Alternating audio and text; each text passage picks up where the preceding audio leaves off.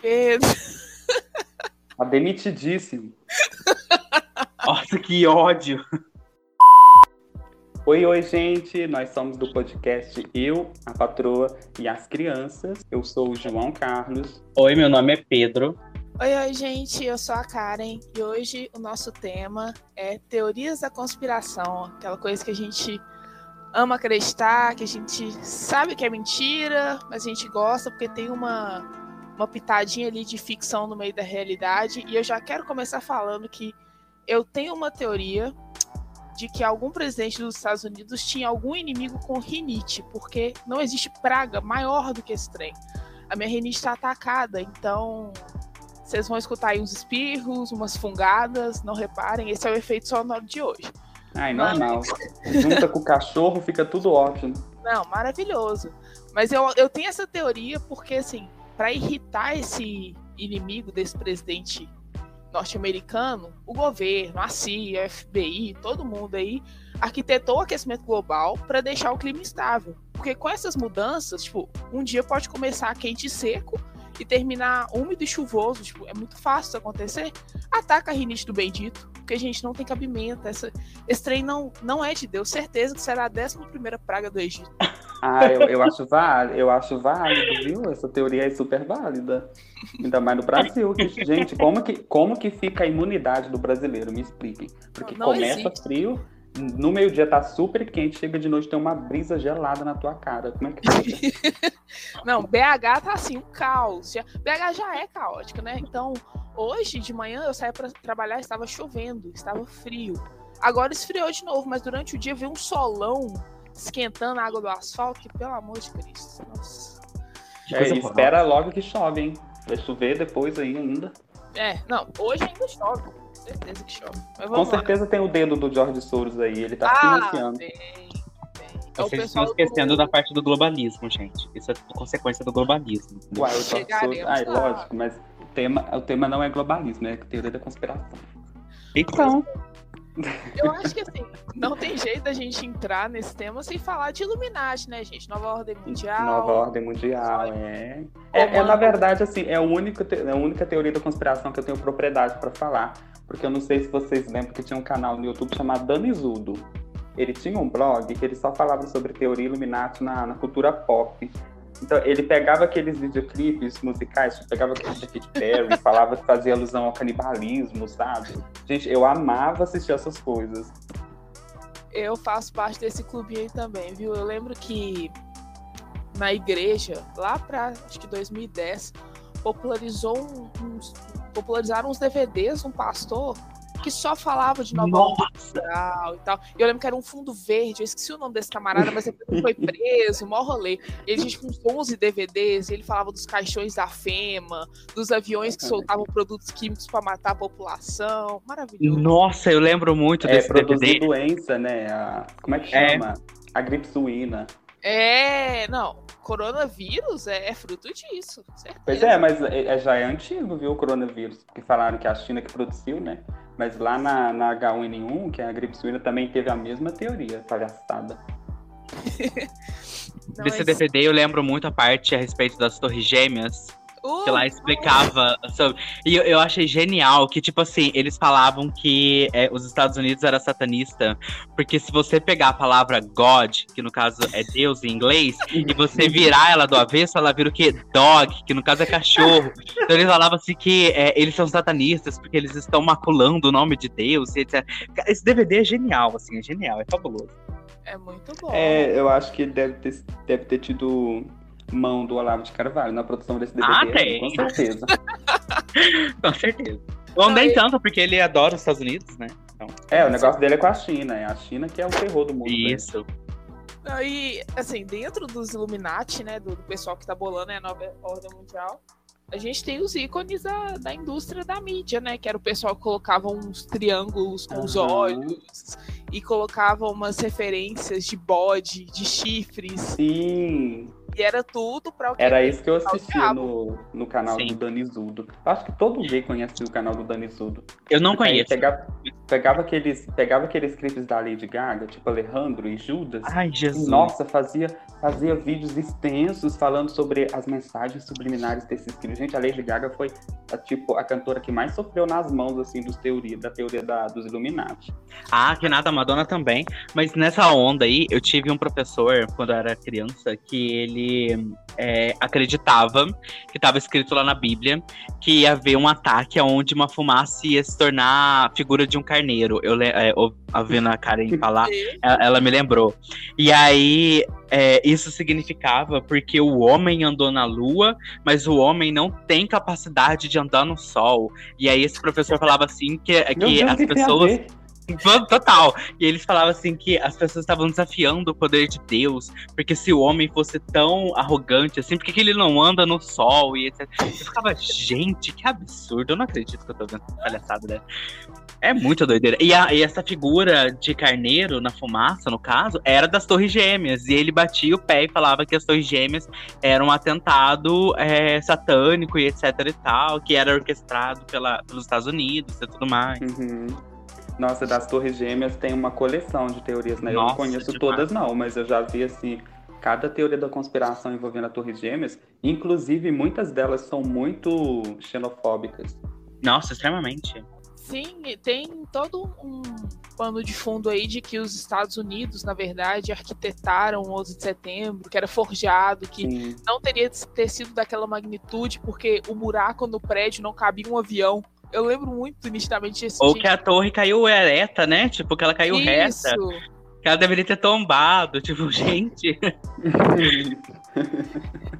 É, eles, eles entendem muito de teoria da conspiração, mas nada de física, né? Não, qual é a Torre de Pisa agora? Mas assim, uma que eu acho muito interessante, que a gente até chegou a estudar na faculdade, era a respeito das teorias da conspiração sobre o Código da Vinci. Porque o que acontece? As, o, a, a, a história quadro, da. Né? Não, o, fi o livro. Ah, o, o livro, livro, e o filme. Ah, eu, nossa, eu, eu, lembro de ter Isso, visto Dan Brown. tempo, mas não lembro nada dele. Então, tipo assim, no filme, eles têm umas sacadas muito doidas, assim, de história da arte. E o meu professor, na época, ele passou é, alguns artigos pra gente poder estudar e debater em sala de aula. E o que mais gerou teoria da conspiração era de que realmente Jesus teria casado com a Madalena uhum. e que uhum. eles tiveram filhos. E os filhos deles estão espalhados pelo mundo todo. Então, tipo assim, o filme, ele deu sustentabilidade a essa, essa teoria, sabe? Eu, assim, é muito chocante. É eu, acho essa teoria, eu acho essa teoria plausível, viu? De que Jesus Cristo teve é, relações amorosas durante a passagem dele na Terra. Ah, não duvido não, mas assim... Eu também não. Os filhos dele têm relação com a história da arte? Ah, nenhuma, né? é. né? Mas é porque o Código da Vinci, ele tem relação com aquele quadro. Como é que chama? Aquele quadro que tem É um a Santa lá. Ceia. A, a, Isso. Santa Ceia, é, é, é, não, mas não é só a Santa Ceia. Tem aquele outro também, é, que tem um homem com vários braços. Do, ah, o do... homem, do homem vitruviano? Isso. Isso, isso. Eu não sei que relação tem com Jesus esse quadro. Mas, mas é por conta tem... do sagrado. É. É porque tem no, no, Código da Vinci livro, não sei se o filme adapta, tem uma, uma coisa que o, se você desenha o homem vitruviano, ele forma tipo uma estrela de cinco pontas. Aí tem, tem todo aquele rolê lá da teoria também. É, assim, Sim. eu sou apaixonada pelos livros do Dan Brown. Tenho todos, inclusive, já li. O que uhum. ele faz, que é assim, eu acho que por um ponto de vista menos crítico para leitores não diria leigos, mas assim, que acabam embarcando em qualquer coisa, é que ele realmente se embasa em fatos históricos, até porque a esposa do Dan Brown é historiadora, se eu não me engano. Sim. Porém, ele, o final sempre, sempre vai na vertente da ficção. Por exemplo, é, o símbolo perdido tem muito disso. O Código da Vinci mesmo termina com a protagonista, sem ser o Robert Landon, o, o simbologista, termina com a protagonista descobrindo que ela é da linhagem de Jesus. Nossa. É, mas essa estrutura da, da, da teoria da, da, conspiração, né? Ela precisa pegar um fato é, que existiu, que aconteceu, que é crível, que tem comprovação, que tem reportagem, etc. E eles manipulam a verdade em cima desse fato, né? Igual, por exemplo, a respeito do homem ter ido à lua. Todo mundo sabe, é um fato, todo mundo conhece. Só que as justificativas para o fato de um homem nunca ter chegado lá é baseado nas justificativas que são dadas pela ciência, né? Então, é, essa, a respeito do Dan Brown, ele pega a história da arte com todas as justificativas e ele manipula ela para poder ser acessível ao público. E como é um livro, é muito popular, ele é, é, é, é ficção, as pessoas acabaram absorvendo aquilo e aquela questão, né? Tipo, a mentira ela se torna uma verdade dentro é, quando ela é muito reproduzida, certo? Uhum. E não é uhum. questionada. E como a, a, não é acessível, por exemplo, a questão da história da arte, as pessoas simplesmente absorveram aquilo e falaram, ah, é isso aqui mesmo. Sim. Mas e é muito acho... e assim, e é interessante também, né? Porque as pessoas acabam achando aquilo maravilhoso, porque é muito bem é. feito, muito bem escrito, então é fácil de acreditar, né? Sim. É, assim, já adiantando muito do que eu acho que a gente falaria mais à frente, é, a teoria conspiratória é uma releitura da realidade, né? Ela pega, Isso. o Pedro falou, ela pega os fatos e reorganiza eles para ficar talvez mais palatável, mais crível, porque a nossa Sim. mente tem dificuldade de assimilar certas, certos Sim. conceitos. Sempre tem uma origem numa, em alguma insatisfação também, né, com alguma Isso. coisa. Uhum. Então, beleza. E eu gostaria que nosso ilustríssimo historiador, Pedro, Ai, falasse Deus. um pouquinho sobre marxismo cultural e ameaça comunista no Brasil. Tá. Pra gente Olha poder falar disso, acho que a gente tem que voltar um pouquinho na questão nazista. Porque, no caso, no período, tinha a respeito do bolchevismo cultural, se não me engano. Que é basicamente o que a gente está vivendo hoje na questão do marxismo cultural. Que é você questionar é, a história, você questionar fatos que aconteceram e no para poder fazer com que as pessoas tenham medo de uma determinada ideologia, no caso o comunismo, certo? Então, tipo, as pessoas elas não conhecem o comunismo. Então, eles manipulam a verdade, o que está acontecendo, as mudanças da sociedade, para poder conseguir espalhar medo. No caso, a gente vai falar, por exemplo, da ideologia de gênero, certo? Que está ligado ao marxismo cultural. É, hoje você tem uma liberdade sexual maior, a gente está conhecendo cada vez mais a respeito dos gêneros, tem é, cada vez mais pesquisas, etc sobre as sexualidades e tudo mais. E aí, de repente, uma pessoa simplesmente acha super crível e fácil de inventar uma fake news e falar que comunistas querem espalhar uma madeira de piroca nas creches das escolas do país inteiro. O que não Ai, faz sentido. É, então. Então, tipo assim, você pega um fato que é real, que no caso é a diversidade sexual, a diversidade de gênero, os estudos que tem cada vez mais se aprofundado nesse campo. E aí você acaba aproveitando de um desconhecimento geral e você acaba gerando medo para poder ganhar é, seguidores políticos, né? Que é o que tem acontecido cada vez mais hoje em dia. E Vira é basicamente política, né? É, vira uma pauta política, é uma pauta. E, e eh, tem uma, uma coisa que é muito interessante, a, a não sei se a Karen Quase vai saber. uma bandeira. Isso. Não sei se a Karen vai saber falar mais a respeito, mas, tipo, é, a respeito do, do ódio nas redes sociais. As redes sociais, elas são moldadas para o ódio, certo? Então, o ódio engaja. Os algoritmos são pensados na forma de gerar esse engajamento através das discussões é, de raiva, de ódio, etc e tal. Então, quando é, uma pessoa fala, por exemplo, ah, uma creche tal tava dando kit gay. E aí, obviamente, uma pessoa com o mínimo de, de, de noção do real vai falar que não. E as duas vão começar a discutir, de repente vai gerar mais gente, vai vir mais gente, vai vir mais gente. E aí vai acabar separando as duas pessoas. Então, tipo, a teoria da conspiração hoje ela serve muito para um propósito político. Não é mais aquela brincadeira boba do DVD que uhum. saiu na, na, década passada, sabe? Agora virou um negócio completamente doido, assim. É assustador. E aí que entra o marxismo cultural, como essa forma de mobilização de ódio através com um pensamento pensado na questão política, de engajamento político. Mas esse tipo de pensamento vem desde fascismo, nazismo, por aí tal. Sim, mas no Brasil, como e quando ele se inicia o fantasma do comunismo? Ah, inicia. Acho que inicia mais ou menos meio com todo mundo. É, final do século XVIII, eu acho, quando começou. Não, na verdade, com a Revolução Francesa começou a espalhar o medo, né, da, das revoltas camponesas, etc. Depois a gente. Isso. A gente tem o Marx, né? Depois com, as, com a Revolução Industrial, ele pensando o modo de produção inglês e tudo mais. E depois a gente tem os primeiros movimentos é, comunistas, principalmente lá na Europa. E aí tem essa questão de vinda de italianos para o Brasil e tudo mais. Então a gente tem a Revolução Russa, é, a gente tem é, algumas outras revoluções que acontecem na Europa, e essas pessoas vêm para o Brasil com esse tipo de pensamento, é, já meio organizada, mais ou menos sindicalmente, e quando elas se instalam aqui no Brasil, é, existe um medo da classe é, produtora do, do, capitalismo brasileiro desse tipo de ideologia que veio de fora. Mas ela começa a ter mais é, peso a partir do Vargas, quando você uhum. tem a primeira tentativa de golpe comunista, acho que a primeira e única tentativa de um golpe comunista, que acabou sendo conhecida como intentona comunista, que deu tudo que errado.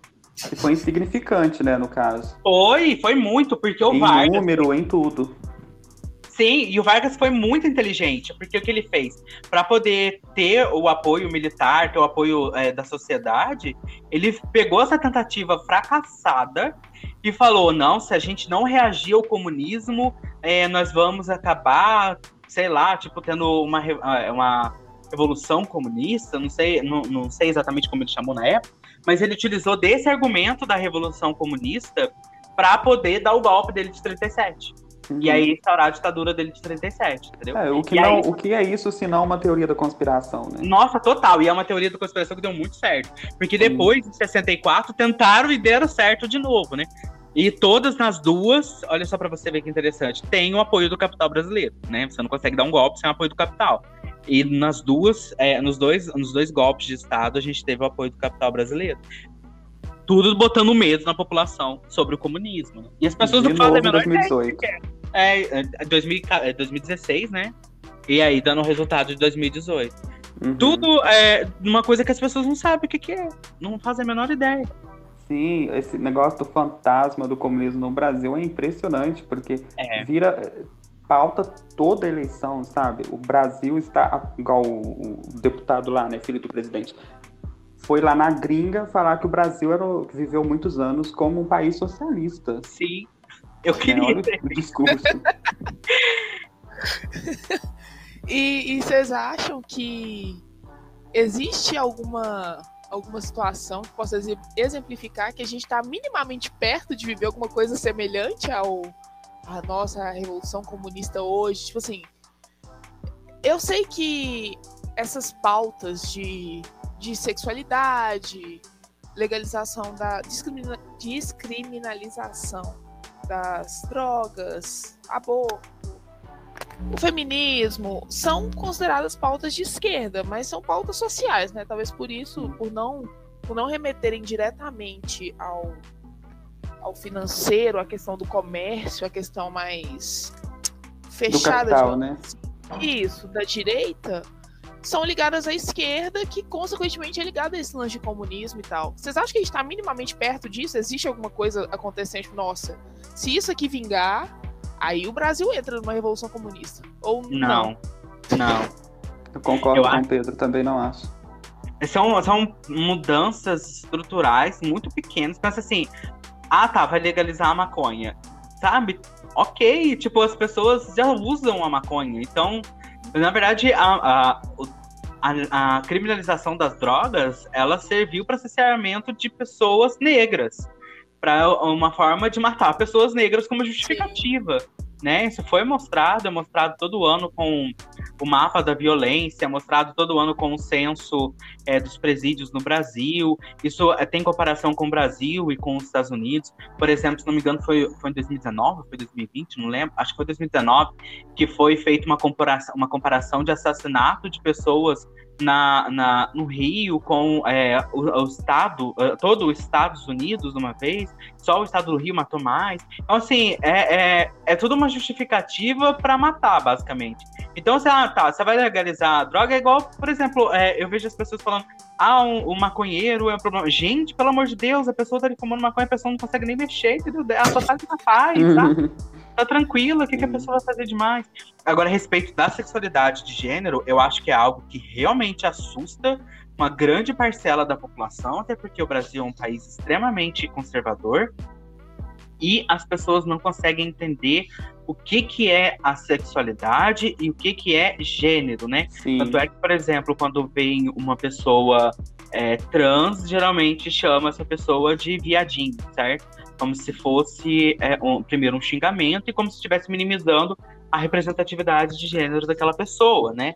Não entendem o que é, não sabem o que é. Isso é extremamente problemático. E aí passa na televisão, não sei se vocês lembram a respeito de quando estava tendo essas grandes discussões, é, a Globo era chamada de é, ideóloga, que estava tentando empurrar a homossexualidade. Né? Ela. É, doutrinando, isso, a palavra perfeita.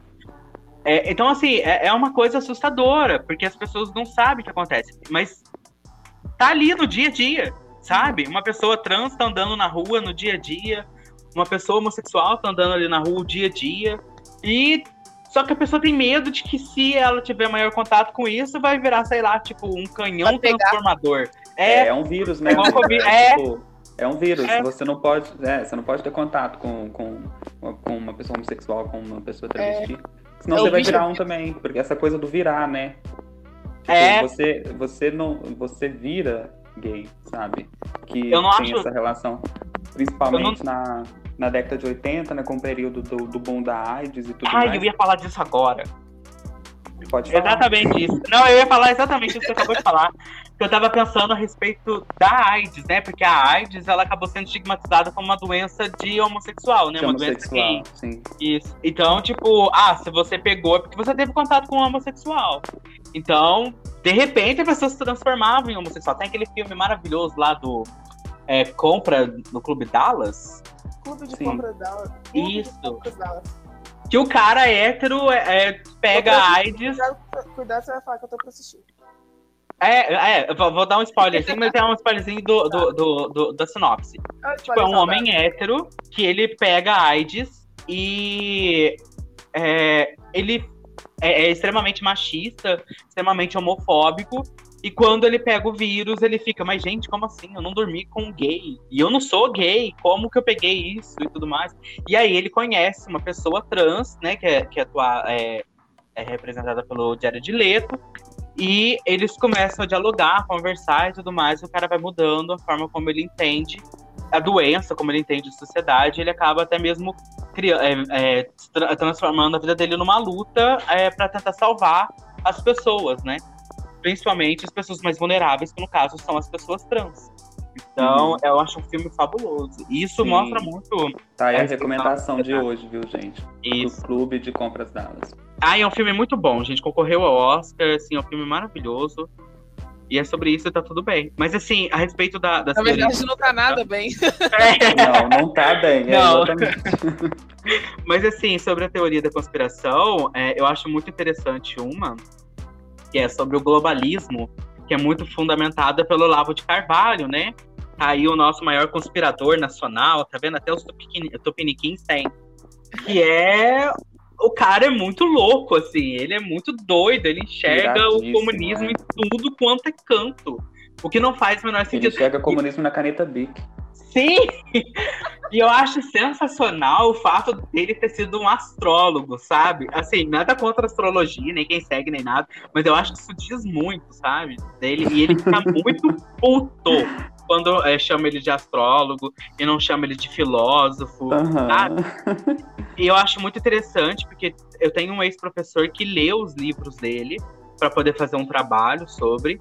E ele falou que os livros dele pegam autores, filó é, pegam autores, filósofos sérios, é, principalmente filósofos mais conservadores, etc. E ele usa a justificativa dele pautada neles. Sabe? Então, assim, por exemplo, vamos supor que ah, o globalismo vai trazer uma nova ordem comunista para o mundo. Então, ele pega esses autores que estão criticando um comunismo que, sei lá, está começando a surgir lá no século XVIII, mais ou menos, que é uma consciência operária, uma, uma consciência de classe, muito primitiva ainda. E ele usa esses autores nesse período super anacrônico para poder justificar as lógicas dele. Anacronismo, para quem não sabe, gente, é quando você pega os seus ideais, a forma como a gente enxerga o mundo hoje, o conhecimento que a gente tem hoje, a nossa forma de estrutura hoje e projeta no passado. Então, por exemplo, hoje a gente sabe que, ah, por exemplo, a escravidão é errada, certo? Mas, por exemplo, lá no século XVI, XVII, não. Então, você olhar para o passado com esse olhar de julgamento é anacronismo. E, e, o Olavo de Carvalho faz muito disso. Muito disso. É, ele faz exatamente o que a gente acabou de, de chegar no consenso de que é a teoria conspiratória, que é ressignificar a realidade. Exatamente. Ele faz, uhum. ele é o ele é o professor não porque ele ensina coisas ok, mas é porque ele, ele tem um tutorial ali de como criar uma teoria conspiratória. Sim, ele tem um método, as né? As estratégias de comunicação dele, inclusive a linguagem corporal dele, a forma como ele enuncia essa, essa, essa te, essas teorias da conspiração dele, né? É, é muito interessante se avaliar, porque é uma coisa que é muito popular, sabe? Que pega é. justamente no, ele não, não faz suas teorias da conspiração pensando na gente que é mais esclarecido assim esclarecimento que eu falo aqui gente é tem um conhecimento mais dentro da, da academia e tudo mais né? é, o um é mínimo pra... de uma instrução formal né é isso e, mas é para a população geral mesmo que vai ouvir aquilo e vai se escandalizar entende e ele faz de uma maneira muito interessante não sei se vocês já tentaram ler algo dele, mas é, é, seria um exercício interessante tentar ler. Mas o que acontece? Ele utiliza de uma linguagem extremamente formal, uhum. sabe? É, ele utiliza de um vocabulário. É, a informalidade ele usa na, na enunciação oral mesmo. Porque é, é, especialmente com palavras de baixo calão, né? Ele Sim, adora um palavrão. Muito, muito, ele adora. Mas assim, os textos dele é de uma formalidade é, assustadora, no sentido de que ele utiliza palavras que a gente nem usa no vocabulário normal. Acho que talvez uma questão mais academicista, talvez para poder suprir essa, essa carência, essa necessidade. Essa falta de substância, né, de conteúdo. É, sim, ele é raso, igual um Pyrix, né? Só que ele é um Pyrix sujo. Então, tipo, para poder não mostrar como ele é raso, ele suja toda a teoria dele ali deixa um texto extremamente bonito, cheio de palavras, de vai vem, e foi, não voltou. E no final ele fala o que ele tem que falar. Tipo assim, ah, o comunismo é ruim. Porque o uhum. comunismo, sei lá, vai fazer teu pai é, começar a mamar numa mamadeira de mais ou menos isso. É, é. é. Vocês vão querer tudo abortar. É, você, é, é, Daqui a pouco o governo tá, tá tirando o teu Uno e dando pro mendigo. Sim, não, eu acho sensacional uma dele, que eu amo de paixão, que é que a Pepsi, ela é adoçada com fetos abortados. Nossa, Nossa puta. Eu adoro essa dele. Adoro, adoro. É a forma como ele justifica o fim do aborto. É, porque, tipo, se você abortar, teu feto vai ser utilizado para adoçar a Pepsi. Então a gente precisa Ai, abortar. Deus. E aí que tá a melhor parte. E o que, que ele faz? Ele fala que a Pepsi, que é um conglomerado internacional, uma multinacional rica, que explora a mão de centenas de milhares de milhões de trabalhadores do planeta inteiro para produzir um, um, refrigerante que vai te matar da quantidade de açúcar que tem e etc. E ele fala que a Pepsi é comunista. Porque a é, Pepsi quer fazer é você abortar. Entendeu? É tipo, é, é, é tipo chamar a Globo de comunista que todos adoram, nessa né, ala mais da extrema-direita adora chamar a Globo de comunista, é. um dos maiores conglomerados de comunicação do mundo, o maior da América Latina, gente, pelo Sim. amor de é Deus. A, é a terceira emissora do mundo, gente. É, exatamente. É, é a síntese do capitalismo no Brasil. E não tem. A, a, gente podia fazer um, um, um, episódio especial a respeito da regulamentação da, das mídias, hein? Ah, eu adoraria. Adoraria. Fiz uma matéria sobre isso, vai sair esse mês.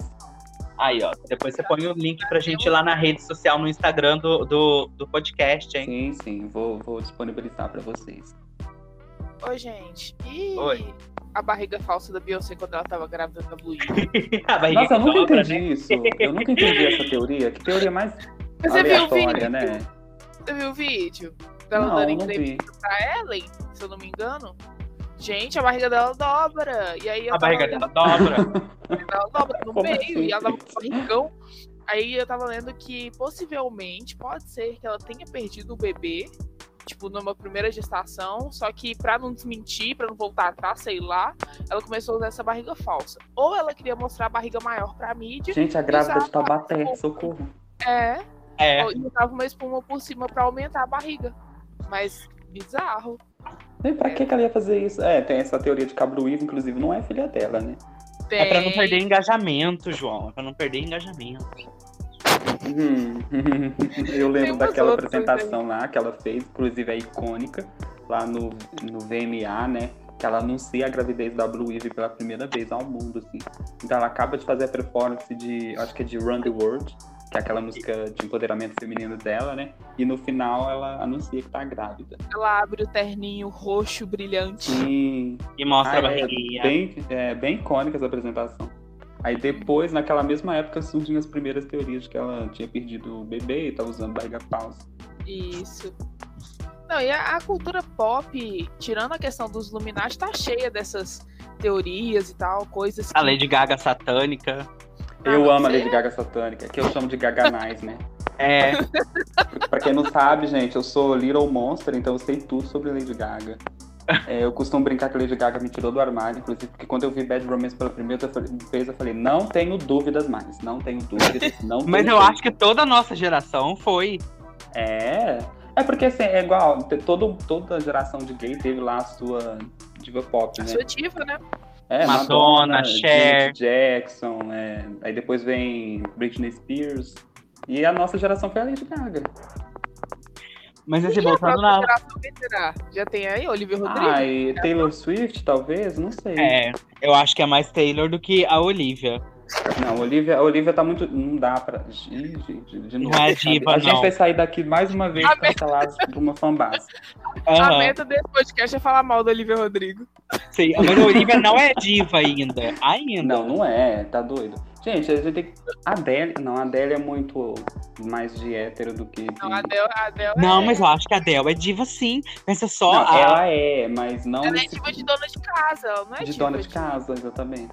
Mas tem gay dono de casa? Claro que tem, mas uma aí pergunta. Tá, uma pergunta. Existe diva pop da Inglaterra? A Dua Então, Lipa. Tem. Dua Lipa, mas é- eu ia falar da Kylie Minogue, mas a Kylie Minogue, apesar de Quem? ela ser muito famosa na, no Reino Unido, Kylie Minogue, amigo. Ah, se tu falar que não conhece a Kylie Minogue, eu vou te dar Nossa, um eu tapa não conheço. Eu não conheço. Como Não que conheço. pode uma gay não conhecer Kylie Minogue? Nunca ouvi falar. Eu vou tirar a sua carteirinha de gay. Nunca ouvi falar. Nossa, Amy Winehouse é britânica e é uma diva. Foi uma diva, né? foi uma diva. Foi. Nossa, e a Amy House, que fenômeno, né? Porque Ai, carreira tão A gente tem que curta. Sam Smith. É uma diva. Tem Hã? teoria da conspiração sobre a Amy Winehouse? Tem teorias da conspiração sobre a morte dela, né? Ah, com certeza. A gente não, a gente não costuma aceitar que pessoas muito incríveis morreram, né? Então. Michael Jackson? É, tá tipo, vivo? o Michael Jackson tá vivo no Ceará, todo mundo sabe. É verdade! Nossa! Passou até na Eu sabia- televisão isso, Eu gente. sabia só do Hitler no Brasil. Eu sabia que o Hitler tinha casado com mulher no Pará, o Michael Jackson no Ceará. Eu não sabia, não. Não sabia do Michael Jackson morando no Ceará? Nossa, é- essa passou na televisão, na Record. De Record, adoro uma teoria da conspiração. É, ela Ai, inclusive falou que, que anime japonês estava influenci- influenciando o comportamento das crianças, né? Olha, você vê. Não, como é que é o nome do, do coisa? Death Note. Death Vocês Note. viram a reportagem? Nossa, vi que que coisa mais Mas, enfim. doida, meu Deus. Como é que pode chamar aquilo de jornalismo, gente? Não é jornalismo, Não não. é, Lá, claro que não é. Pelo amor. E Nossa. dentro dessas mortes aí tem Avril Lavigne também, né? Que morreu e foi É. Morreu Teoria Eu brasileira. substituído. amo, amo, amo, amo, amo. é. Não, o Brasil é eu- terreno fértil para teorias da conspiração envolvendo artista. É a É. mente criativa, né? É aquela questão da cortina de fumaça. A nossa realidade é tão triste, a gente tem que ter refúgios. Assim, eu tive uma amiga que ela era muito fã da, da Avril. E aí, tipo, aquela parte na, na época do é, Skate Boy, do Complicated, essas- Complicated. Isso. A, a música mais clássica dela. Só que aí quando ela lançou aquele álbum que tem a música Hello Kitty, nossa, minha amiga ficou muito puta com aquele álbum. E ela falou: Eu tenho certeza que ela foi morta e foi substituída. Sabe? Tipo assim, ela jurava, ela ficou acreditando muito naquilo por raiva, assim. Então, mas a, a teoria da Avril é um pouco mais antiga do É. que o lançamento de Hello Kitty, porque naquela música Girlfriend, que a gente inclusive comentou no, no primeiro episódio, já, já tinha essa teoria já de que ela tinha sido substituída naquele álbum já, sabe? O que faz Tanto é sentido, que- porque ela tem uma aparência diferente, né? Plástica. É, e ela tem uma aparência super mais infantilizada, porque no segundo Aham. álbum dela, ela tinha. ela tinha tido um amadurecimento musical e tudo mais, estava com uma, inclusive com muito mais sobra assim na, nas vestimentas e tudo mais. Aí chega no, no, terceiro álbum dela, ela chega como uma punk emo menininha, sabe? Sim o primeiro álbum dela, ela é mais masculinizada, né? Ela usa roupas mais largas, até porque ela canta sobre, né, tipo, skateboy, por exemplo, ela andando de skate pelas então, ruas. Mas é porque você sabe que a Avril Lavigne, assim como a Pink, foi, foi lançada pela gravadora dela como uma resposta a Britney Spears e a Christina Aguilera na época, né? Ah, é? Eu não sabia disso, não. E a Pink, sim. Tanto é que a Avril e a Pink, elas cantam pop rock, que tem uma aparência muito mais agressiva, né? Uma coisa mais emo e tudo mais. Em resposta aí a, a Britney e a Cristina, que eram os grandes fenômenos ali do início dos anos 2000. Nossa, faz sentido. Faz sentido, é um contraponto. E deu super bacana. certo, porque Pink e Avril também fizeram história aí na música. Sim. E Agora eu tenho. Pode falar, cara, desculpa. É que dentro do, do pop aí, dessas dessas teorias, vem a minha preferida da vida, que é Paul's Dead. Paul McCartney morreu e foi substituído também. Também. Só que essa... essa não é brasileira, né? Não, essa não, mas essa é muito, muito antiga. Ela é da década de 70, se eu não me engano. É bem ali começo do, do boom dos Beatles no mundo inteiro. Eles contaram que, uma, na verdade, uma rádio divulgou a notícia de que o Paul McCartney tinha sofrido um acidente de carro e tinha morrido. Só que isso saiu numa rádiozinha de uma cidade pequena, no interior. E para a grande mídia não chegar a ficar sabendo, eles logo substituíram por um cara que tinha ganhado o concurso de sósias do Paul McCartney, que é o Billy Shears. E daí foi ganhando fama, crescendo, e os Beatles, maravilhosos que são, embarcaram na ideia e começaram a soltar um monte de mensagens subliminar nos CDs, nas músicas, nas capas, nos eventos. E assim, eu gosto muito desse envolvimento, porque mostram, querendo ou não, mostram um comprometimento com os fãs muito acima do normal. Porque uma coisa é só chegar e falar assim, ah, gente, é mentira. Ou a Avril Lavigne no pânico, quando ela veio pro Brasil, eles perguntando se realmente ela tinha morrido e foi substituída, ela dá uma risada sem graça e ignora. Os Beatles não. Você tem ali uns 7, 8 álbuns depois dessa, dessa teoria, soltando um monte de coisa, lançando música, falando o nome do, do sósia, lançando capa de CD com velório. Ai, o Paul, o Paul tem um senso de humor, gente, que é maravilhoso. Sim, inclusive em 2013, se eu não me engano, ele lançou um álbum que chama Paul's Live, que é um show dele ao vivo.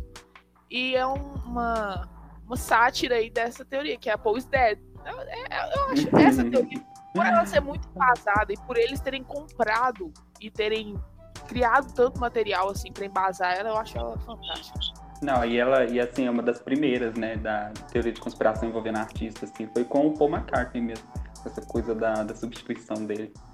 Uhum. Então, falando nessa parte de engajamento de teorias da conspiração, precisamos falar da Xuxa. Ai, a Xuxa Não... satânica também eu amo. É maravilhoso. E ela assumiu o papel naquela propaganda da Netflix, vocês lembram? De Stranger eu lembro, Things? de Stranger lembro. Things. Nossa, aí a boneca dela que matava as crianças dormindo no pescoço. Tem a do fofão também, que o fofão se Nossa, enrolava a do fofão, a do fofão eu confesso que eu tenho medo até hoje. tirava a cabeça e tinha um punhal dentro. É porque vira lenda urbana, né? No caso do fofão, virou super lenda urbana. Virou. Eu acho que mistura muito com a, com a, época, porque, tipo, Fofão era do período do Chuck, por exemplo. Então, junta um filme popular de terror e aí junta um boneco comum aqui no que Brasil. Já, é, já tem uma aparência meio assustadora. Esquisita. Né? É, é, é, é, até a roupa deles, assim, é meio parecida, né? Macacão e tal. Então, assim, eu acho que juntou o útil com o agradável e o povo foi e falou: ah, não, a gente tem o nosso Chuck aqui. Ah, o Fofão matou. o Chuck brasileiro, o Fofão. Isso. Mas a Xuxa é muito real, porque, tipo, é, a minha tia tem uma sogra, que ela tem uma vitrola. E nessa vitrola dela tem uns vinis antigos da Xuxa, daquela é, lua de cristal, essas coisas. Eu com a minha prima, a gente ouviu o álbum ao contrário pra ver se tinha mensagem subliminar, de verdade. Não teve nada, sangue, claro, mas. Sangue, sangue. É, mas uma coisa muito nada a ver, muito infantilizado o negócio, muito pouco. E ela abraçou essa teoria da conspiração também, claro, né? Ela, ela abraçou depois de muito, muito, muito tempo, mas abraçou. E a da Sasha? A da Sasha que não tem cu? Isso. Exatamente. Ela nega. é claro que ela nega, né, amigo? Teoria... Não, essa é a teoria mais aleatória que existe. É, mas gente, é normal isso nascer sem cu. Tem várias crianças que já nasceu. Claro, mas é, tem cirurgia, é. né, eu acho. Sim, tem cirurgia. Claro que algumas pode dar muito errado, mas a dela deu muito certo. Tanto que vazou não, até o obituário. É obituário? Não, obituário a gente não, morreu. obituário a gente morre. É, é prontuário. não, que eu lembro assim. Matamos a Sasha ao vivo. É, uma coitada. que ela não processa a gente. a gente não tem culpa pra pagar um negócio desse. Nem ela. Nem ela. Enfim. É... que horror. Nas teorias sobre nascimento, eu lembro nitidamente da teoria da Hello Kitty, vocês conhecem? Ah, da menina que nasceu sem boca, né? Na verdade, ela tinha câncer de boca. Eu nem sei o que ah, é, é câncer. Mas não tem aquela coisa da Hello Kitty que ela suga a alma de jovens crianças? Não tem um negócio assim? Não, pera, Mas é, não é porque a menina morreu? Então, é porque Na tem verdade, relação ao não, fato dela aí, não ser, aí. dela não ter boca, porque ela, ela suga a alma de jovens crianças, um negócio assim. Ah, Mas não, não ouvi, tem não. muita tem muita relação com uma lenda que já existe lá no Japão, porque no Japão, não sei se vocês sabem, tem muita lenda urbana lá, né? O Nossa, demais. Lá e, e relacionaram essa lenda urbana que já existe lá no Japão com a Hello Kitty, por, por conta que ela não tem boca. É, a que claro. eu conheço, a que eu conheço é que nasceu essa menina com câncer de boca e a mãe, pra, em busca da cura, consagrou a vida da filha ao diabo, se em troca ele a curasse. E a Ai, barganha, é, a barganha do diabo ali, que ele queria além da vida da menina que não era o suficiente, coitada, era que essa mãe criasse esse ícone, esse símbolo, com uma gatinha sem boca para entrar na casa de todas as crianças do mundo. Ai, pois é. Não, tá vendo que tem uma relação? É, tipo, é a mesma teoria, só que duas interpretações. Sim. Não, eu conheço é... essa também, só que eu conheço a, a, a, na versão de que ela nasceu sem boca. Não a parte do câncer, mas que ela nasceu sem boca. É, da parte do câncer eu também não conhecia. Telefone sem fio. É.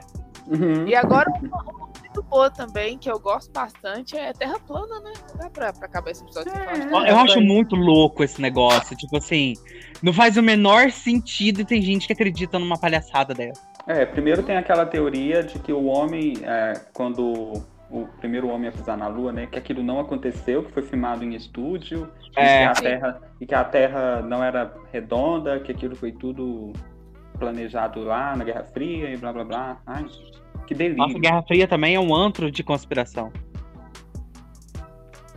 Aí, sabe o que, que me irrita na relação à Terra plana? Porque é o tanto que a mídia dá espaço pra gente que defende isso, esse tipo de coisa.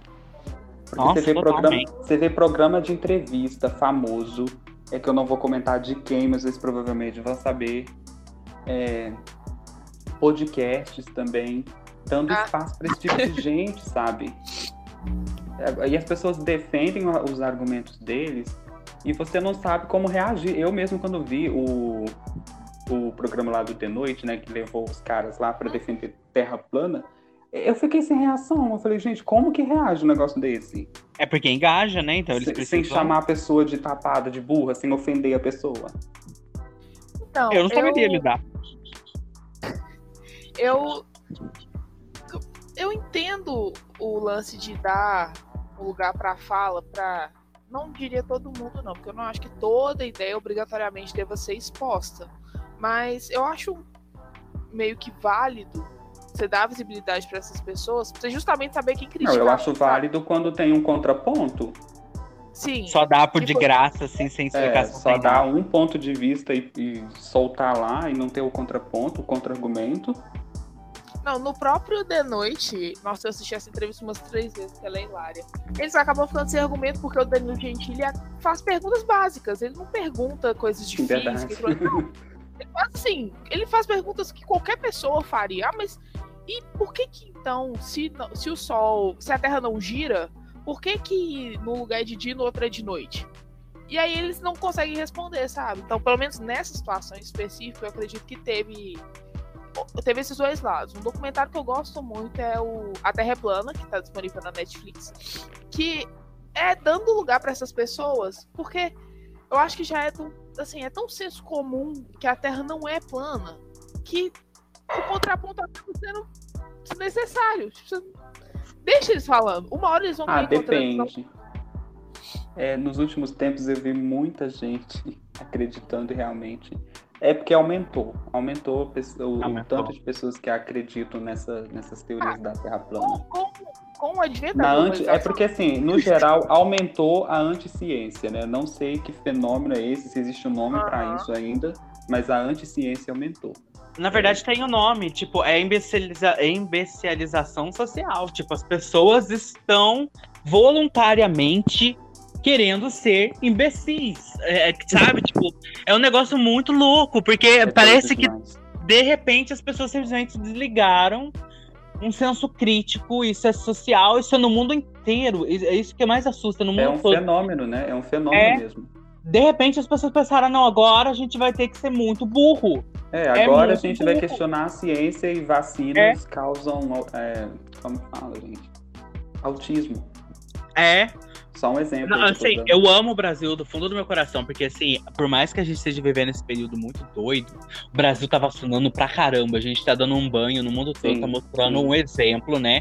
De vacinação. Mas assim, Graças pessoas... aí as, as campanhas do Zé Gotinha que é, da, da mas aí a gente tem que falar também dos militares. A gente tem que bater palma pros militares, porque isso também, no caso, começou no período militar. Mas a única coisa uhum. que presta também que eles fizeram. Mas assim, o que que acontece? É, o mundo inteiro está enfrentando essa dificuldade de vacinação porque as pessoas, de repente, elas começaram a desacreditar no efeito da vacina. E, e a Europa a é um caso exclusivo, inclusive. Sim. Pelo amor de Deus, gente, olha o histórico de doença que a Europa tem. Iguais. É. Olha o histórico de doenças que a Europa tem. No mínimo, a gente devia estar tá correndo para um posto de saúde. E assim, é, a, é, a, a teoria da conspiração, ela chegou num ponto que ela tá matando as pessoas. Igual, por exemplo, a respeito do meio ambiente, de como as pessoas têm questionado a respeito do aquecimento global, como existe é, teorias da conspiração falando que são empresas multinacionais que vão lucrar com isso. Pelo amor de Deus, gente, as empresas estão lutando para impedir que haja transformações políticas para poder continuarem lucrando com o modo de produção que a gente tem e as pessoas realmente estão desacreditando dos fenômenos naturais. É igual, por exemplo, quando eu vejo esse, é, pessoas igual o próprio Danilo Gentili, como foi comentado aqui, Tipo, ah, no, no, no, extremo norte, por exemplo, ah, hoje fez um frio do caramba lá, bateu recorde de frio, como que isso tem a ver com aquecimento global? Porque as pessoas ligam um foda-se, sabe? Tipo, elas simplesmente desligaram o senso crível da realidade. O fato de ter temperaturas extremadas é um ponto da, da, da, do aquecimento global. E as pessoas simplesmente desligaram, elas não quiseram mais saber disso, não querem mais entender Sim. as questões. Isso me assusta. E, a, e as evidências científicas tornam-se ali uma, vítimas da pós-verdade, né? É, a forma é, como eu interpreto é a verdade e não o fato Sim. em si. E isso é um problema que o jornalismo ajudou a cultivar. Claro, total, amigo. É, porque essa questão de, ai, vamos dar pontos de vistas diferentes e tal. Porque, por exemplo, é, acho que a Karen não, não conhece esse debate e tal. Mas também a maioria do nosso público pode ser que não conheça. Nosso público de 10 pessoas. Mas assim, o que acontece? de 11. É, de 11. É porque o jornalismo hoje é, tem uma questão que, de debate até chamado jornalismo declaratório. E o que acontece? O jornalismo, ele pega um grupo que pensa de uma maneira e essas pessoas têm espaço total para esmiuçar a forma como elas pensam, certo? Então, por exemplo, terraplanistas. O, o, um jornal vai dar um espaço lá para os terraplanistas falarem o que eles quiserem. Mas também o jornal vai dar um espaço para os cientistas falarem por que a Terra não é plana. Então, o que acontece? Vai ficar a escolha, por exemplo, é, do Joãozinho, se ele vai querer ler a parte que a Terra é plana ou a parte que a Terra não é plana. Então, tipo, isso alimentou muito a imbecilização. Uhum. Porque o que acontece? As pessoas, ao invés de estar tá lendo um conteúdo de qualidade, produzido na academia, que tem ali Com embasamento, embasamento científico, pesquisa, né? Isso. Não, elas vão ler, de vez uma pessoa do nada falou assim: ah, não, se você colocar uma régua mirando no horizonte, assim, você vai ver que é reto, então a Terra é plana. Isso é gravíssimo, sentido. é gravíssimo é, demais, gente. Porque você pega, eu vou falar mesmo, vou dar nomes. É, a CNN, por exemplo. Nossa, demais! E ela, ela bota. Nossa, gente, pelo amor de Deus depois chama aquilo de jornalismo plural, né? Mas... O Caio Coppola me dá nos nervos. Eu quero morrer quando aquele cara abre a boca. Aí fala assim, ah, isso é, é pluralismo de, de, opini de, de, opinião. de opinião. Mas de um lado você tem alguém que está dando uma opinião e do outro alguém que traz embasamento científico, pesquisa. Ó, Gente, são assim, duas coisas diferentes. Sim. São duas coisas completamente diferentes. E é isso que, que o jornalismo está falhando. E, e, como você disse, acabou desempenhando um papel importante nessa coisa. O que uh -huh. é colocar opinião e fato científico, principalmente, no mesmo na mesma nível. balança. É, mesmo, não é, faz tipo sentido. Tipo... Eu, assim, eu gosto muito da Gabriela Prioli, com todas as ressalvas que a gente pode fazer, etc e tal, mas eu gosto muito dela, porque ela tem uma maneira muito interessante de lidar com esse tipo de pessoa. Por exemplo, a gente pega aquele carinha Aquela entrevista com o Monark, né? Isso! Nossa! Ela conversando com o Monark, o Monark falando assim, não, porque opinião, não sei o que lá, não precisa de, de dados, etc. E pá, e ela tem uma sacada muito boa, tipo assim, eu acho que você engordou. E ele fala, mas como assim você não tem como provar que eu engordei? Ela fala assim, ah, então você quer um dado da realidade pra poder debater comigo. Então eu não tô uhum. tirando dado do nada, esse né? Vídeo, esse, esse vídeo é maravilhoso, inclusive ele é foi usado bom. na na aula de web jornalismo, acho que na última quinta-feira, ó, pra você ver o timing perfeito, né? Uhum. E eu uso esse vídeo praticamente o tempo todo, porque é uma aula mesmo, de como você Sim. lida com essa coisa. E aquilo ali é a síntese da pós-verdade. É. É o que a pós-verdade se tornou hoje. Opinião e fato. Racismo é são... opinião? É, discurso de ódio agora é defendido como Exa liberdade exatamente. de expressão. Isso é muito grave, gente. É gravíssimo. Me dá medo. Me dá muito medo disso.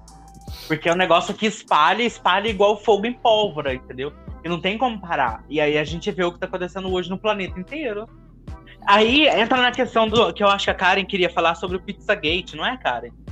Sim, é uma teoria, só que aí já vai para uma vertente bem pesada até, né? Que é sobre uma rede de prostituição infantil, uma rede de pedofilia. Sim envolvendo pessoas de grande escalão dos Estados Unidos, inclusive Bill Clinton. A Hillary, Clinton, a Hillary também, na época da, da, da eleição. Você explica melhor, Karen, a respeito da teoria, por favor? Peraí. eu tava, tava Ela vai trazer na... os dados e, e, científicos. Científicos, isso. É, eu tava pensando na barriga falsa da Beyoncé, peraí. ah, eu adoro a, a grávida de Tabaté, pra mim, assim, é fenomenal. Então, é, sobre o Pizzagate, lá em 2016, uma conta no Twitter começou a espalhar que a polícia de Nova York descobriu uma rede de pedofilia e tal, partida, é, mantida por membros do Partido Democrata. E eles se encontravam em, tipo, nos porões de umas pizzarias e tal. E eles tinham meio que uns codinomes e uns, uns códigos de, desses e-mails que foram descobertos para pedofilia e para tráfico humano. E aí, assim, tava ligado a Hillary, Bill, Donald Trump mesmo, tudo nesse, nesse intuito de atrapalhar as eleições. Sim. E o que é muito interessante nisso é que deu uma merda tão grande a respeito, porque o que acontece? Os republicanos que começaram a espalhar é, é, essa fake news, porque ela tem financiamento de partido, isso é muito interessante a gente falar. É, aqui no é, Brasil também tem, em algumas. Sim, só que lá aconteceu antes, tipo, era uma prévia do que ia acontecer aqui no Brasil. E aí o que aconteceu? Um, um, um eleitor do, do, do, Partido Republicano foi em uma pizzaria, ele falou que tinha um porão nessa pizzaria, não tinha porão nessa pizzaria, mas ele falou que tinha, e ele ameaçou as pessoas que estavam lá, se eu não me engano, ele chegou a matar uma das atendentes é, por conta de, de, dessa rede de pedofilia que supostamente estava no porão na, na pizzaria. Isso virou caso de polícia, deu maior briga, se é, é um negócio muito absurdo o tamanho que se tomou. E lá nos Estados Unidos tem um negócio chamado Tea Party, que foi é, uma convenção também republicana, logo após a, a eleição do Obama. E esse Tea Party, eles, eles, geralmente criavam teorias da conspiração contra o Obama. E uma delas era que o Obama era muçulmano, que ele não era estadunidense, que ele foi eleito de maneira corrupta e etc, etc.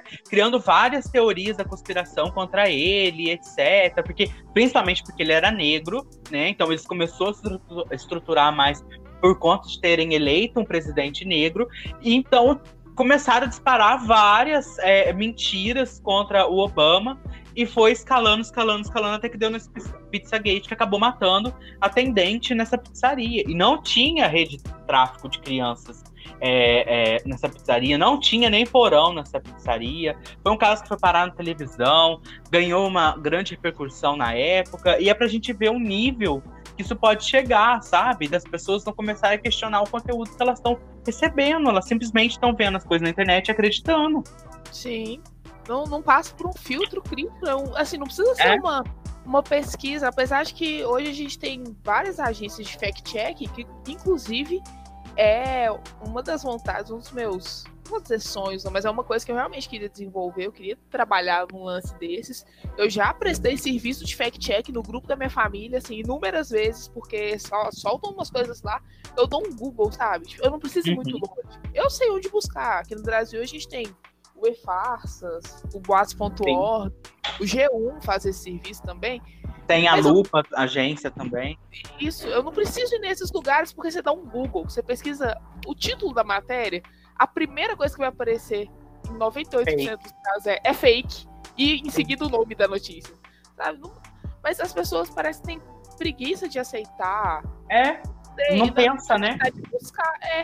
E aí já, já leva até o questionamento que eu queria fazer. Por que, que vocês acham que a gente abraça essas teorias conspiratórias com tanto afinco?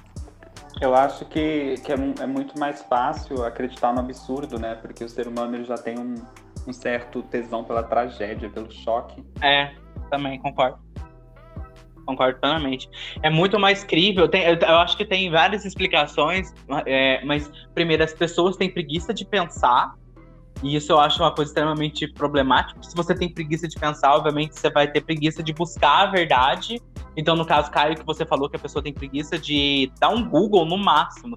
Não precisa nem digitar, gente. Só aperta uhum. o botãozinho ali, vai aparecer o microfone, você fala ali e tal, e vai aparecer, não precisa nem digitar. Sim, e as pessoas não querem nem fazer isso. É. E a segunda é que realmente as, as pessoas, é, é, principalmente brasileiros, gostam de desgraça, entende? Então, não, quanto é, mais é, desgraça... todo mundo, amigo. É, é mundial isso. Tanto é que os critérios de noticiabilidade é, justamente são esses, sabe? Quanto menos previsível, quanto mais chocante e é mais noticiável é, sabe? Marília Mendonça, mais, o avião Marília dela caiu e...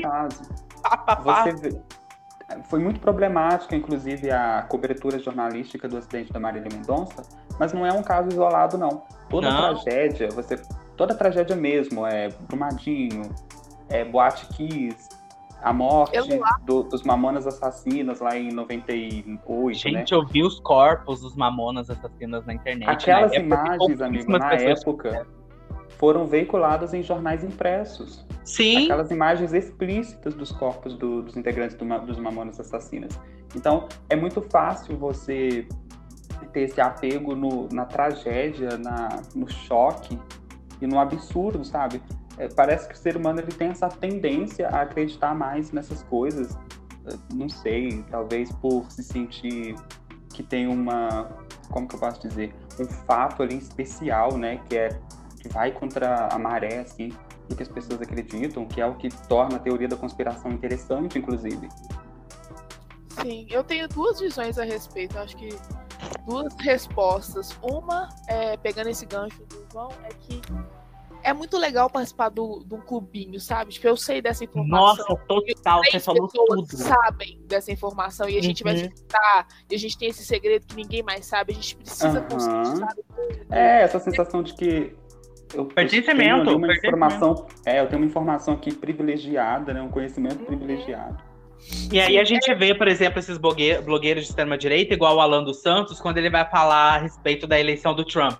Olha, eu tenho uma informação aqui que ainda não foi confirmada, mas que a gente ganhou sim. Ainda vai sair a confirmação. Confia no pai, entendeu? Tipo assim, é, é o clubinho. Isso é, isso é fascismo puro, gente. Isso é fascismo puro, entendeu? É, é um negócio muito louco. Assim. É, só que antes de chegar nessa etapa da pessoa achar o, o, semelhante a ele, tem a parte do. Eu gostei disso aqui que eu vi porque faz mais sentido do que se eu parar para analisar um tiquinho. Tipo assim. Uhum. Sabe os antigos quando eles viam, sei lá, uma pessoa com arco e flecha nas estrelas? Você vê um monte de pontinhos, sua cabeça começa a ligar os pontos de forma completamente aleatória, só porque o cérebro gosta de simetria, de coisas que fazem sentido? É uhum. isso a Terra plana, é muito mais fácil você acreditar que se você for andando diretão, diretão, para sempre, você vai parar num domo, do que você pensar que você vai dar a volta e se você quiser sair desse, desse globo, você não sabe o que você vai encontrar lá fora, porque o espaço é infinito e você tipo, não tem um teto, sabe? É, mais é um conforto, né? Isso, é mais fácil olhar para cima e imaginar que tem um domo, imaginar que tem uma redoma de vidro, do que assim, é infinito e só lá só Deus sabe o que, que tem pra lá pra cima. A Terra sabe? não é especial, né? É. é. Não, Ou a Terra é especial, né? Porque, por exemplo, se você for analisar de uma questão mais cristã, porque sempre tem o cristianismo ali por trás, a Terra é especial. Aí, no caso, talvez, da Terra plana, a gente colocar, por exemplo, que o Sol gira em torno da gente, não a gente em torno do Sol, é, a gente até colocar como centro do universo o egocentrismo, Sim, etc. É, é a teoria Sim. geocêntrica, né? É. Mas, mas, tem, tem uma parte da Bíblia que, que fala que a Terra é redonda, né? Isso que eu acho interessante de, de, de, analisar, porque essa, essa galera mais da, da, que tem esses discursos, né? Que defende esses discursos, geralmente tem uma ligação forte com a religião. E negligencia total esse, esse trecho específico da Bíblia que diz que a Terra é redonda.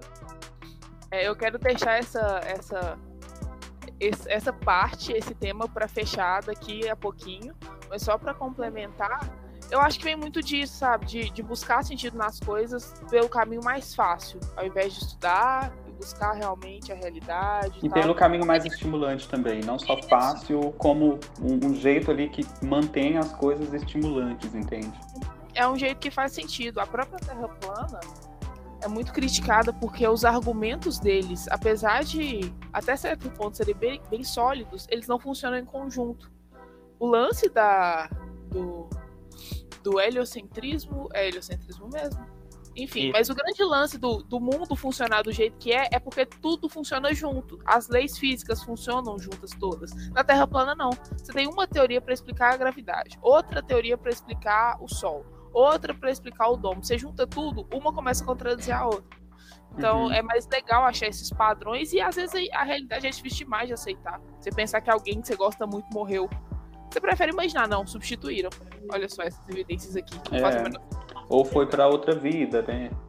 É, ou talvez para beneficiar seu próprio lado na questão do 11 de setembro, negacionismo do Holocausto. Mas é, é essa é uma questão, inclusive, que rende outro episódio, porque a maioria das teorias das conspirações hoje, ela é usada para defender um interesse, é, vira pauta política, né? Sim. Sim. Eu acho que a Karen foi muito feliz em apontar a, os dois motivos, que o primeiro é a respeito do clubinho, porque esse, esse, essa noção de pertencimento... Hoje não é mais clube, é comunidade. É comunidade. Mas assim, eu achei sensacional. A Karen foi muito feliz nessa parte. Eu acho que ela muito foi direto eficaz. no cerne. É, nossa, assim, Karen, ó, você tá de parabéns, pelo amor de Deus. Alguém você coloca um som de palmas aqui. É, coloca em som de palmas, porque a Karen merece demais. Karen, enquanto você estiver editando, coloca Isso. Karen, coloca aplausos pra Karen. Porque o que que acontece? Quando a gente fala a respeito da academia, a gente está falando de um grupo, é, de uma elite muito específica, que se você não tiver um pensamento alinhado ali, você é deixado de lado e ridicularizado. Então, quando você pega, por exemplo, uma pessoa que fala é, sobre a Terra plana, eu acho que eu faria isso. Eu sou, eu sou percebendo meu erro, eu faria um negócio desse. No caso, é ver uma pessoa defendendo a Terra plana, eu ia rir da cara da pessoa. Eu não ia eu conseguir, também. assim, sabe? Isso é muito é, problemático. É. E aí, no caso, vem o clubinho. Olha, essa pessoa me entende. Ela pensa que nem eu. Ela tá falando por mim. Ela tem espaço ali, certo? Então, é, é, é todas essas loucuras, essas, essas idiosincrasias. Aí, ó, pesquisa no dicionário. que essas pessoas estão vivendo, estão é, pensando, estão se relacionando, acaba fazendo com que elas se afastem de uma realidade de um mundo plausível e acabem se encaixando numa loucura, porque não tem outra palavra, assim, pra mim, sabe? Eu acho que é uma loucura isso que a gente tá vivendo. E a parte que a Karen falou a respeito da ignorância das pessoas, de, da ignorância ser confortável, eu acho isso, a, a, a, o, sabe, o ponto final ali que precisava para poder justificar isso. Porque é muito mais confortável você ficar dentro do seu mundo ali, de você ver uma coisa que você fala, tipo, putz, isso aqui tá muito alinhado com o que eu penso, com a minha opinião, e as pessoas não vão querer buscar o diferente, não vão querer buscar o. o é, de novo aquela coisa, né? De colocar a opinião na mesma balança do fato. Sim, de fato. É, é, exatamente. Então, assim, é um, um, um, problema que a gente vai ter que enfrentar, sabe? A, a sociedade como um todo a partir de agora. Porque a doen o Brasil, por exemplo, não tinha um movimento anti-vacina. Agora tem. E as pessoas estão morrendo por conta disso. É, hoje né? hoje o, o, fenômeno é a anti-ciência mesmo. Porque não só da vacina, Sim. né? Tipo... Mas a ciência brasileira, a ciência no Brasil, ela sempre foi muito questionada, certo? Principalmente que o Brasil não tem uma tradição cientificista, né? A gente sempre uhum. foi muito de pegar o, o resto de fora, né? O lixo tecnológico de fora a gente abraçou muito. Nos últimos anos, não, a gente começou a desenvolver a própria tecnologia, um pensamento mais crítico, mais científico, etc e tal.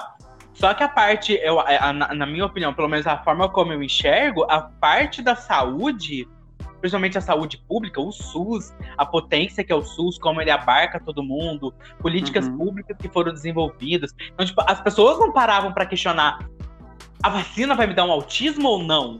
As pessoas simplesmente iam no posto de saúde e tomavam vacina.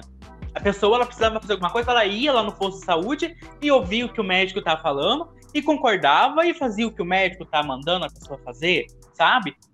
Agora não, a pessoa vai e questiona o médico. Tipo, as pessoas estão tomando remédio de piolho para matar um vírus. É surreal. Sabe? É um negócio muito doido, assim, de verdade. E é tudo base da teoria da conspiração. Olha onde a gente chegou. Tudo, né? tudo, tudo, tudo. Tudo isso e... que a gente está falando. Todas essas problemáticas sociais que a gente está falando tem origem na, nas teorias da conspiração. Sim. E para encerrar com chave de merda, porque não dá para encerrar esse assunto com chave de ouro. É, uhum. Acham que a criação das teorias da conspiração é unilateral? Essa, uhum. Ela surge, assim, é meio que um nicho ali que tá criando. Tipo, quem acredita em um acaba. Quem é, é antivacina acaba sendo terraplanista, que acredita que o 11 de setembro foi planejado pelos Estados Unidos, que nega o Holocausto, que existe uma cúpula comandando. Tipo, é todo mundo no mesmo balaio? Vem desse mesmo. Eu acho que sim. Emerge dessa mesma fonte? Eu acho Olha, que sim, porque essa é uma causa... Excelente, essa é uma excelente pergunta, viu? Nossa, é. Karen hoje tá inspiratíssima. Nossa, Karen, você tá de eu... parabéns, cara. Você não, tá de eu não, eu não sugeri. Não, é a patroa, é a patroa total. É a patroa. É a patroa. É, mas eu não sei, eu, eu, eu não, não costumo levar as coisas por esse lado tão 880, não, sabe? Eu sempre acredito que tem umas nuances ali no meio, mas como eu posso perceber, principalmente aqui no Brasil, geralmente é unilateral mesmo. Mas tem lá suas exceções. Eu acho é, que eles tendem a se juntar.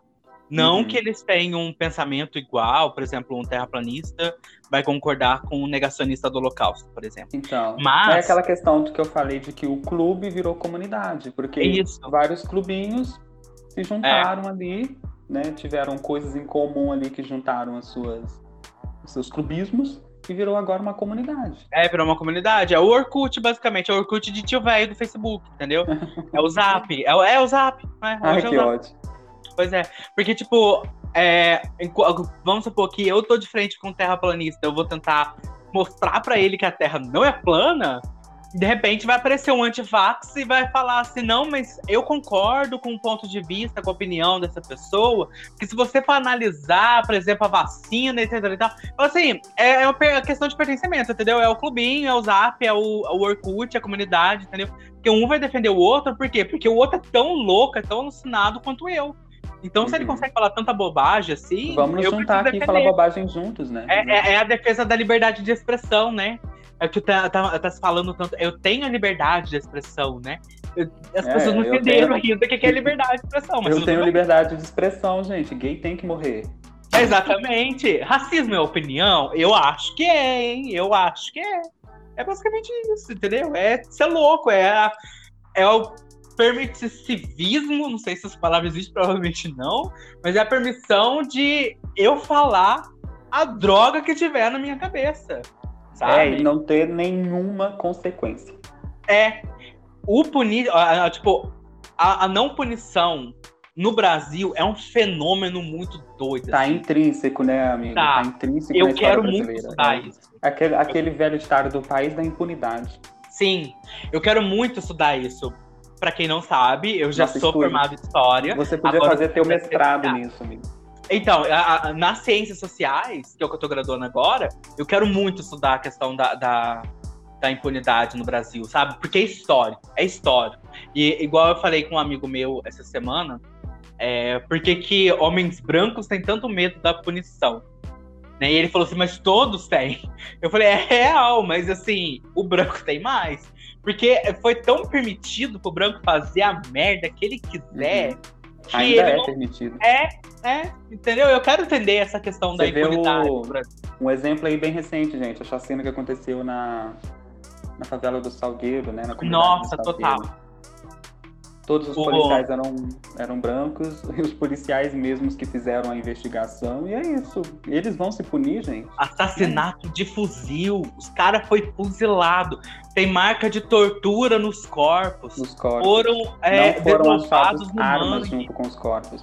Porque Não. assim. Mudou. O, o ambiente lá foi totalmente interferido por eles. Porque Sim. eles não deixaram a cena do crime como estava, sabe? Eles interferiram ali. E assim, se eu não tô enganado. não sou eu que tô falando, gente. Tem, tem evidência aí, tem imagem. Sim.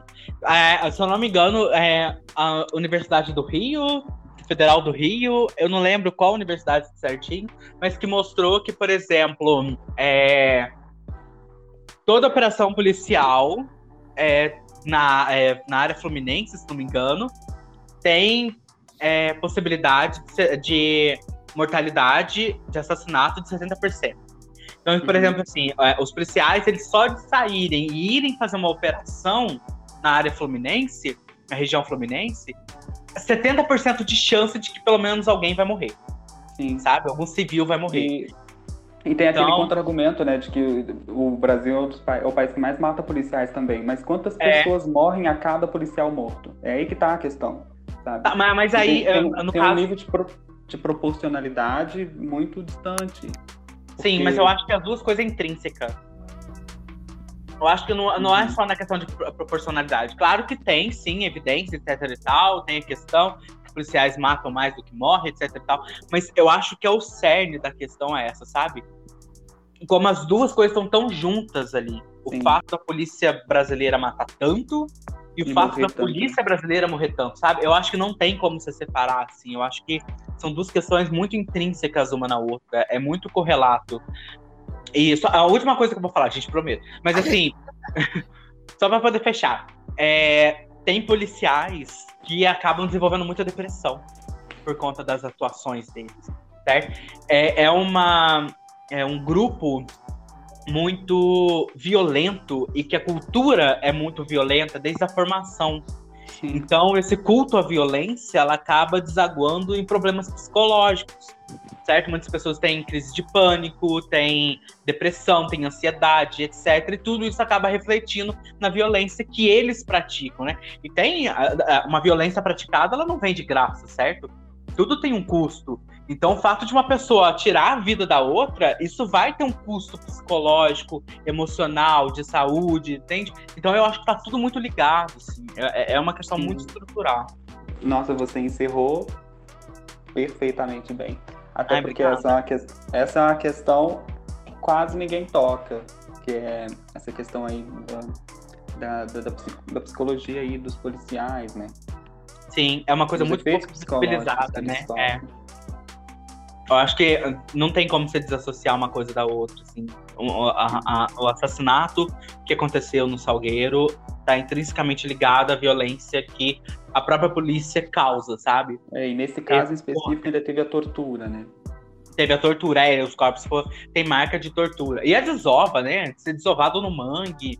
Então, assim, é, é uma coisa muito absurda, assim. É, eu fico só imaginando uma mãe tirando o corpo do próprio filho sabe, mergulhado no mangue, sei lá, com um monte de caranguejo grudado na pessoa, sabe? Com marcas de tortura, né? É, sabe, bala, achar a marca de bala no corpo do próprio filho, sabe? Sim, é, eu acho é uma desumanização muito grande, porque é, eu acho, aí a gente pode criticar também o jornalismo, porque é, as, o que eu ouvia na reportagem era ao menos dois ou um não tinha passagem na polícia. Tipo assim, Sim. não tinha é, histórico, certo? Gente! Eles estão mortos! Morreram, né? É, eles estão mortos, sabe? Que diferença tudo... faz isso, no fim das contas, né? É, tudo bem, ok, tipo, são criminosos, eles possivelmente mataram outras pessoas, destruíram outras pessoas, mas a polícia não tem que fazer isso, sabe? Essa é a questão. Esse não é o papel da polícia. O papel da polícia é proteger o Estado, é proteger a comunidade, é proteger as pessoas, não matar, sabe? Essa é a questão. E aí, relativizar, porque essas pessoas tinham passagem na polícia, tem histórico, é desumano, sabe? Chega a ser desumano. É e é sobre isso não tá nada bem. Só para voltar um cadinho no tema para finalizar. É, esse podcast, muito, né? esse episódio ficou um pouco maior, mas ficou. teve tanta discussão boa e tanta discussão importante que vocês vão sair aqui já com o tema de TCC pronto. É, aí, ó, viu? Então, só retomando aí a minha pergunta, né, se a criação da teoria conspiratória é unilateral, eu acho que é, só que não em pequenas escalas. Eu não acho que obrigatoriamente quem acredita em um tende a acreditar uhum. em outra. Uhum. Ou, assim, que realmente cria. Porém, eu acho que no panorama geral é. Porque você vai olhar de onde surge isso. Assim, eu não quero ser a, a defensora social da causa nem nada disso, mas é de homem branco rico. Porque essas pessoas que estão sempre no topo, em algum momento precisam se sentir vitimizadas. Então elas precisam criar esse inimigo invisível que vai afetar elas de alguma forma, em algum aspecto, para poder tacar pedra de Hitler no nazismo, criando ali o um monstro do judaísmo e tal, porque ele era um cara privilegiado, digamos assim, ele tinha os privilégios dele, então ele precisava ter esse momento de estrelinha dele para brilhar, sabe? Aí você tem. Você pode aplicar isso em outras áreas aí nesse aspecto mais político. E outra, Sim. quem é vítima o tempo inteiro, assim, realmente vítima, não tem tempo para se preocupar com essas coisas. Tem uma cena maravilhosa em Atlanta que o o Earn tá falando sobre empréstimo, empréstimo não, como fala? Investimentos e tal a longo prazo. Ele fala que pobre não, não tem como investir porque ele não tá pensando em comer daqui três anos. Ele precisa comer amanhã, ele precisa comer agora. Uhum. Nossa, essa cena é muito boa. É. Você vai Vocês acreditam que eu não vi? Muito tempo. Muito tempo que eu tô pra é. ver a planta. Então, assim, quem realmente tá suando, ele às vezes tá até sofrendo meio que indiretamente, questão da antivacina mesmo. Às vezes uma pessoa pobre vai levar o filho para escola, o filho pega sarampo, porque um FDP rico, branco, acredita que a vacina causa autismo, sabe? Ou surgiu desse lugar. Então eu acho que a fonte, se não é a mesma, todos bebem da mesma água. Agora, Sim. a proliferação aí já são outros 500. Uhum. Só para lembrar que a Bolsa, o Bolsa Família ele exige vacinação, né? Então quem precisa do Bolsa Família, no caso, ela tá vacinada. Isso. Ela tá, tá correndo atrás, né? Exatamente. É. Quem não precisa que tá lá fazendo essas cozices, né? Ajudando é. a matar um monte de gente. Exato. E essas pessoas Nossa, e... não tem tempo pra se preocupar com isso, não, gente. Ela tá é. meu filho não pode ficar doente, eu não tenho como pagar um hospital particular. Então eu vou meter vacina nesse menino pra ele Sim. ficar saudável. E é isso aí. Exatamente isso.